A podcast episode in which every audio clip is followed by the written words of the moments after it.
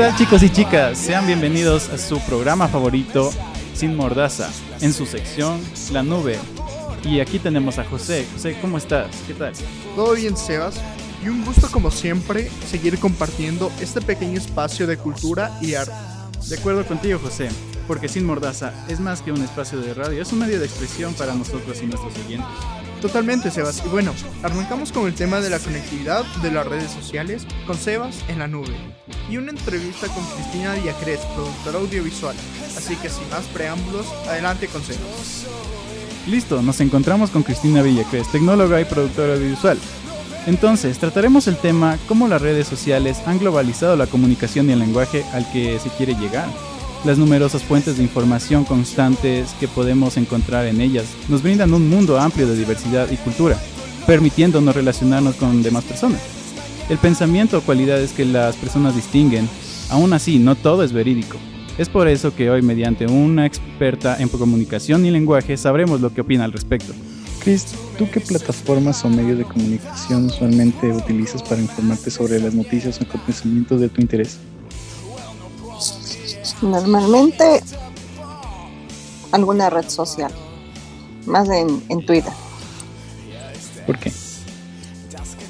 Porque es más rápido, o sea, si quiero saber algo, es solamente coger, ver, ver los títulos de las noticias y si algo me interesa realmente lo abro y lo leo. Pero, y claro que a veces cuando puedo prendo la tele para, para escuchar, pero más redes sociales. Ya. ¿Crees que la televisión ha quedado en segundo plano para informarse sobre acontecimientos del día a día? Para personas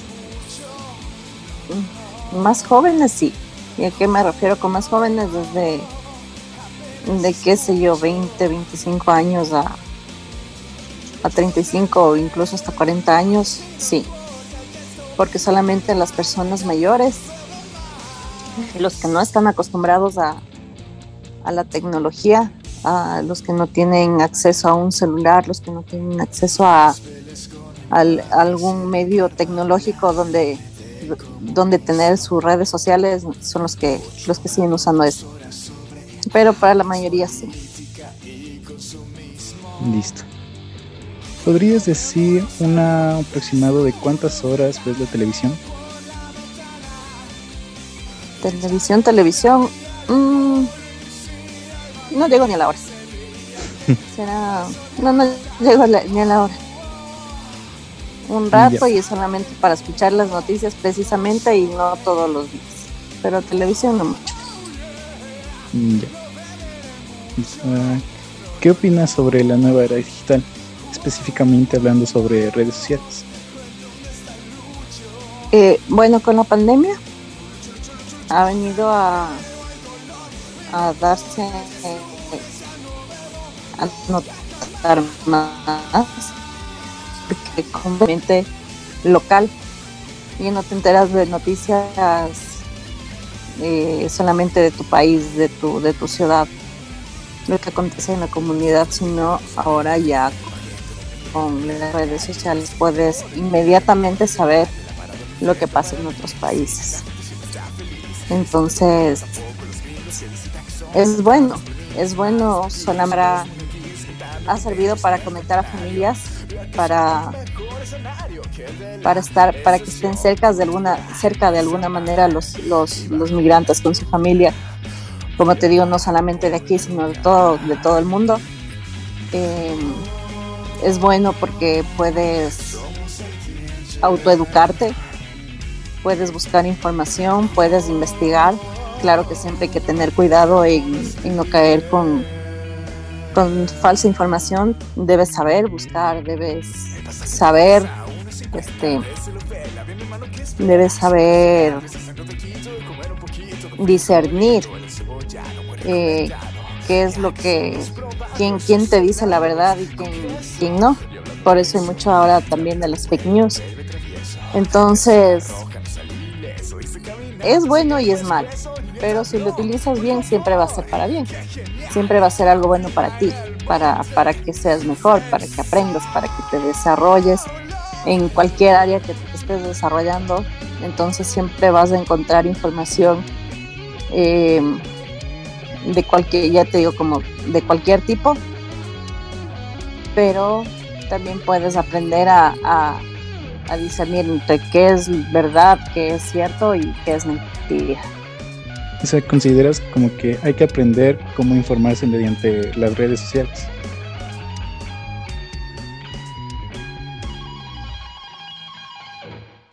En cuanto a información, sí, de ley, de ley, porque es ahora también es tan fácil este, crear una fake news, crear noticias falsas, es tan fácil, te copian el logo, te copian la página, te copian absolutamente todo y, es, y eso es tan fácil que realmente tienes que aprender a saber, a, saber diferenciar de una noticia verdadera a una noticia falsa.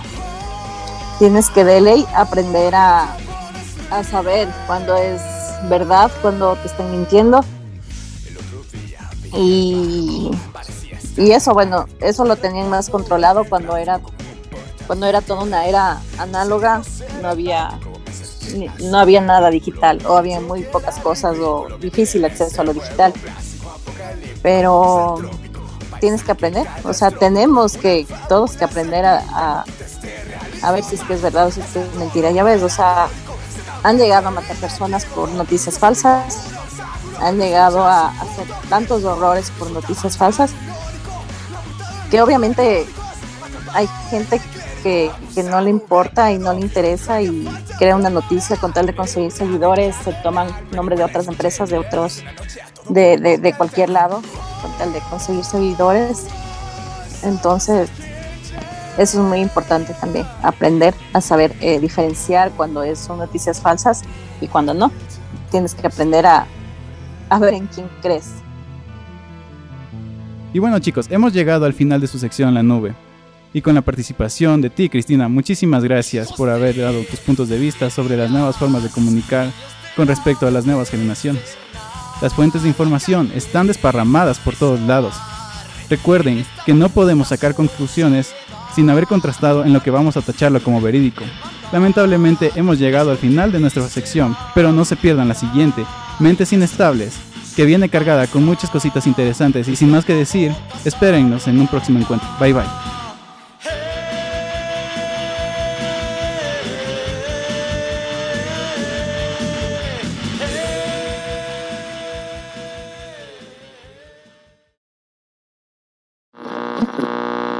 Escuchando Sin Mordaza 74.4 FM.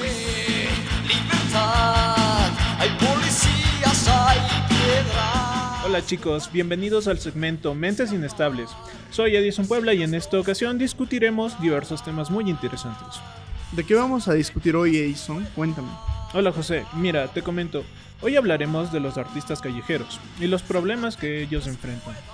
Los artistas callejeros son personas que desarrollan sus actividades artísticas, como la música o la pintura, fuera de los escenarios, en las calles y plazas. Pero por su estilo de vida o su trabajo, en la calle no tienen un espacio donde mostrar sus pinturas o sus obras, y además el hecho de estar en la calle hace que se expongan a diversos problemas. ¿Saben cuáles son estos problemas? Entre estos problemas está, bueno, de entrada el clima. Sabemos que Quito tiene un clima, pero chuta, que está lloviendo, luego hace sol, luego va a llover. Y bueno, en sí Quito siendo Quito. Aparte de eso, hay problemas de delincuencia. Si bien es cierto, al estar ex, eh, expuesto en la calle con tus equipos, eh, lo que, las herramientas que utilices para hacer, eh, para expresarte, te pueden ir asaltando. Y esto es una realidad en la final las personas pueden perder así sus herramientas. Y ellos lo único que tratan de hacer es conseguir un espacio en la calle en el cual puedan dar a conocer su trabajo y también logren obtener una remuneración económica, que a la final es por lo cual lo hacen. De hecho, aparte del clima, otra de las cosas que tienen que enfrentar los artistas callejeros es la propia perspectiva de las personas, ya que muchas personas los catalogan de vagos, de que no, de, que no son personas productivas. Asimismo, son rechazados por, por esta condición de ser un artista callejero, de no tener un espacio de representación. Claro, esto se debe a los estereotipos que, viene, que tienen implantados las personas porque se ha dicho, se dice en Latinoamérica, es más común esto, que son vagos, que incluso son delincuentes o las personas que hacen grafitis, que son eh, que están haciendo algo vandálico, pero en realidad no es así. Hay que abrirnos un poquito más de mente y entender de las otras perspectivas, otros puntos de vista de, de estas personas. En cuanto al graffiti, yo considero que es verdad. Muchos de los grafitis son eh, subestimados o considerados como vandalismo. Hay ciertos tipos de grafitis que en realidad no son arte y simplemente es rayar las paredes, pero por lo general, cuando hay un artista callejero, lo que trata es de hacer algo bello, algo que encante al público. Y considero que estas obras podrían ser plasmadas en un espacio que les permita mostrar a todo el público cómo, cómo realizan su trabajo, pero muchas veces no tienen acceso a esto. Más que todo el arte como tal es subjetivo. Y claro, o sea, es, es sumamente importante generar estos espacios en los cuales se puedan concentrar artistas y puedan a la final transmitir los mensajes o sentimientos que ellos tienen. Si bien es cierto, ya hay proyectos que buscan dar estos, estos espacios, lamentablemente sus canales de comunicación no han sido bien trabajados y, no, y esta información no llega a todos los artistas que están buscando un espacio. Sería súper chévere reforzar estos canales y obviamente aumentar estos espacios de, de en los que se pueda hacer arte. Chicos, a nosotros como artistas nos preocupa la realidad que enfrentan estas personas, ya que muchas veces no existe el apoyo. Y ahí afuera hay hay muy buenos artistas, que por no tener un espacio para difundir su contenido no son conocidos. La calle es un lugar peligroso. Aunque muchas personas consideran a los artistas callejeros como vagos, no se dan cuenta de los riesgos que afrontan y de lo y que no es lo mismo trabajar sin permiso y a exposición del clima que hacerlo en un lugar controlado, con butacas, con iluminación y todos otros factores que sí tienen los artistas que no son callejeros. Chicos, no se despeguen de nuestra sintonía.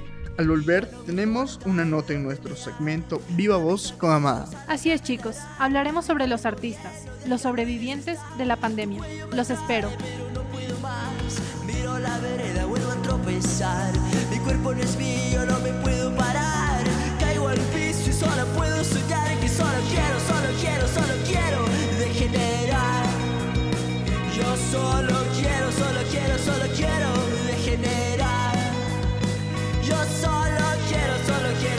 quiero,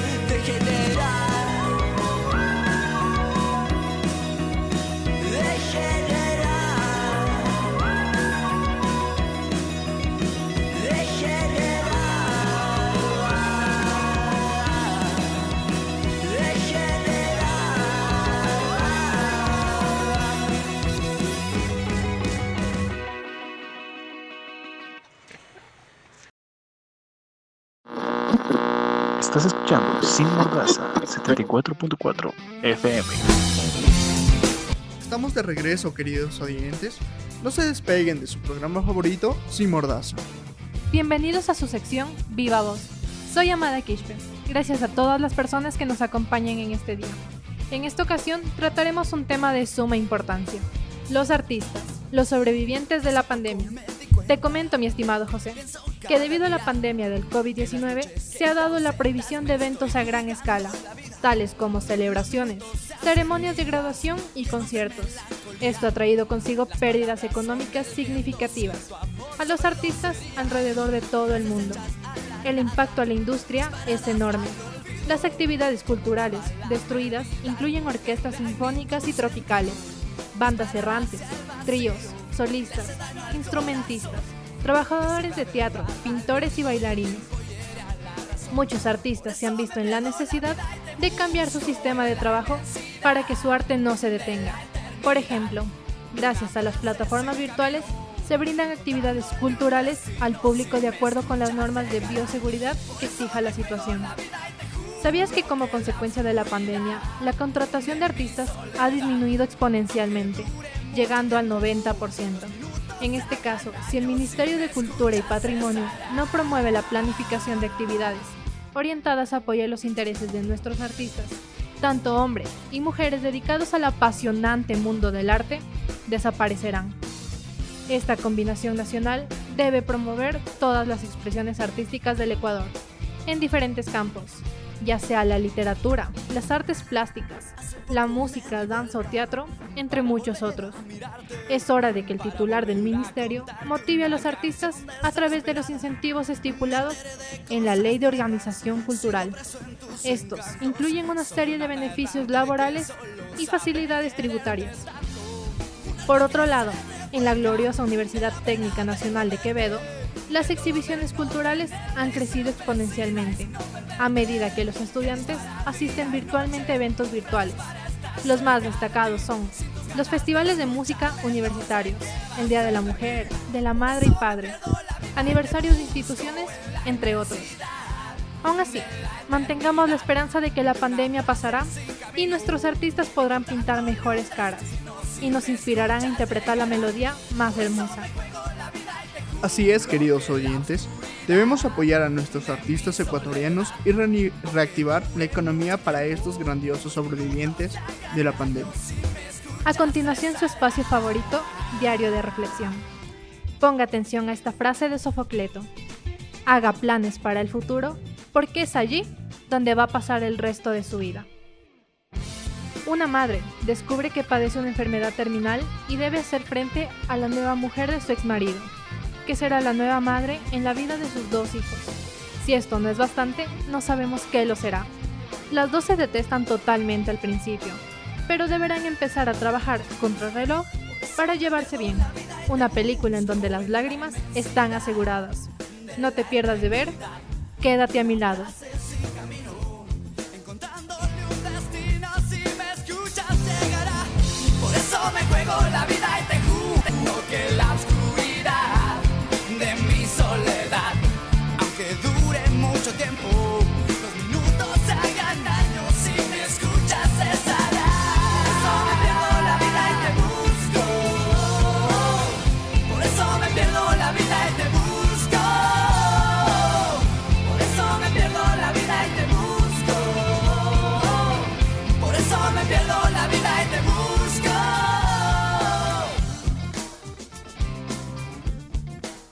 Estamos de vuelta en la sección Entre Voces. En esta ocasión vamos a hablar sobre el arte para la sociedad. En un sentido general, el arte es cualquier actividad humana que recurre a emociones y al intelecto para crear obras que tienen características estéticas. Esto agrupa ámbitos diferentes, como la escultura, la pintura, la danza, la poesía, la cocina, el cine, los, los grabados, el teatro, las historietas, la fotografía y el arte numérico los cuales han, sido, han ido evolucionando a lo largo de la historia de la humanidad. Todo niño es un artista. El problema es cómo seguir siendo artistas al crecer, dijo Pablo Picasso. Para entenderlo, basta con fijarse en los niños que son capaces de tomar un lápiz y garabatear en una hoja de papel mucho antes de incluso poder hablar. Desde este punto de vista, el arte es sinónimo de creatividad, por consiguiente es importante tanto para el desarrollo de habilidades y conocimientos, así como para implementar el aprendizaje y la experiencia. El arte está estrechamente relacionado con la naturaleza humana. Las diferentes formas de representación artística corresponden a la necesidad, o más bien a la característica fundamental de expresarse que poseen los seres humanos. El arte desempeña un papel mediador y motor de la comunicación, ya que el artista, a través de su creación, transmite no solo emociones, sino también mensajes, y nos hace reflexionar sobre nuestra existencia, los problemas sociales o la vida en general. Desde esta perspectiva, se convierte en una herramienta que puede cambiar o educar a una sociedad. Como terapia, el arte puede brindar paz, felicidad, amor, esperanza, a los seres humanos. Por ejemplo, en situaciones donde las personas necesitan escuchar la música para curar su tristeza o incluso ponerse más tristes. Ver comedias teatrales para reír, ver películas para soñar o simplemente para divertir. Aprender a conocer el pasado o contemplar obras artísticas para apreciar su belleza. El arte es el reflejo de la cultura humana, por eso sirve para conservar el patrimonio cultural de un pueblo y transmitirlo de generación en generación. Cualquier ser humano que se apela a nuestros sentidos, emociones y facultad de pensar, la educación hoy en día se sigue basando en obras artísticas del pasado, porque éstas en sus diferentes manifestaciones, nunca han perdido su importancia. Y eso fue todo por hoy en su programa Sin Mordaza. Esperamos contar con ustedes en nuestra próxima emisión. Así es, queridos oyentes, muchas gracias por acompañarnos en este su programa. Nos vemos la próxima. Bye.